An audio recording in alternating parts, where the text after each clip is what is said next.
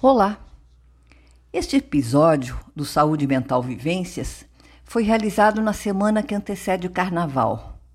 Os comentários ou mesmo alerta aqui feitos estão diretamente ligados a esse feriado, mas olha, também pode servir para eventos, shows, pois é, grandes eventos, além de quebrar a rotina, eles desorganizam os pensamentos, atrapalham a concentração de quem tem o desafio de conviver cotidianamente com uma doença mental.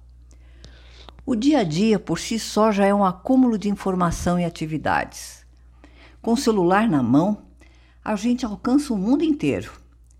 A gente sabe de guerra, e principalmente das desgraças, sem falar em notícias falsas, fantasiosas, ameaçadoras ou alarmantes muitas vezes para gerar curiosidade, vender algum produto ou alguma ilusão. E eu nem falo das disputas ideológicas ou políticas tão virulentas por aí.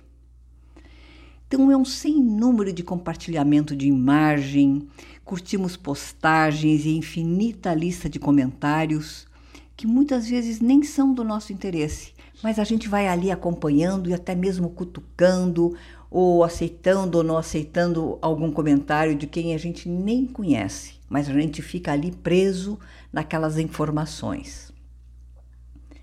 Em época de carnaval, é, aumenta ainda mais esse grau de informação e de atividades. Parece que tudo brilha mais.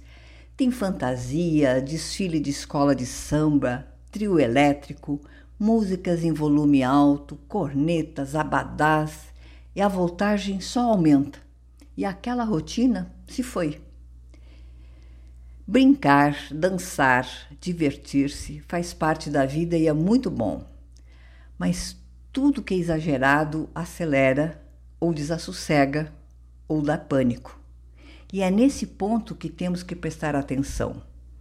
Que a animação do carnaval com redemoinho de notícias, com passeios, viagens, com desfiles nos blocos em festas, que tudo isso não se torne um gatilho estressor.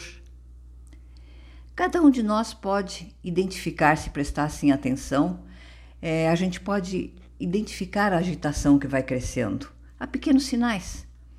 De repente nos irritamos por detalhes ou dá uma vontade enorme de falar, falar, falar, vontade de dançar, pular, beber, curtir. E vai curtindo e preste atenção ao sono. Ele fica diferente, fica uma dificuldade para dormir e fica um acorda e levanta muito estranho. Ou então, além da, a, da irritação, pode vir um cansaço, um outro lado é, de sensações, que é uma vontade de não sair da cama, isso é quando a depressão começa a se avizinhar. No meu caso, a minha dificuldade é para tomar banho, é tudo arrastado, é tudo difícil. Em época de feriado, quando a rotina é quebrada,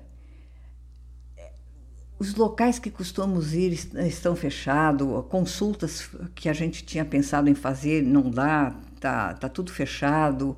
As pessoas que convivem conosco, até mesmo os familiares, eles viajam, viajam, né? E muitas vezes nos pegamos sozinhos. Por isso que com toda essa agitação, com tudo isso, de repente esse desequilíbrio todo, a gente tem que ter os grupos de amigos, o apoio de pares. Eu acho que isso é uma coisa que faz a diferença. Há atividades que a gente também pode fazer que geram bem-estar. Uma caminhada, um livro para ler, uma música relaxante. É o autocuidado eu aproveito alguns feriados para organizar armário, guarda-roupa ou até às vezes, quando estou com vontade, experimentar receitas novas. Mas cada um de nós tem o seu jeito de preencher seus momentos, de desviar daquelas coisas que vão acelerando, que vão estressando. Fica o lembrete: cuide-se, não fique só. Se, se este ficar só está te dando ansiedade, estresse. Não passe mal-estar isoladamente, procura ajuda.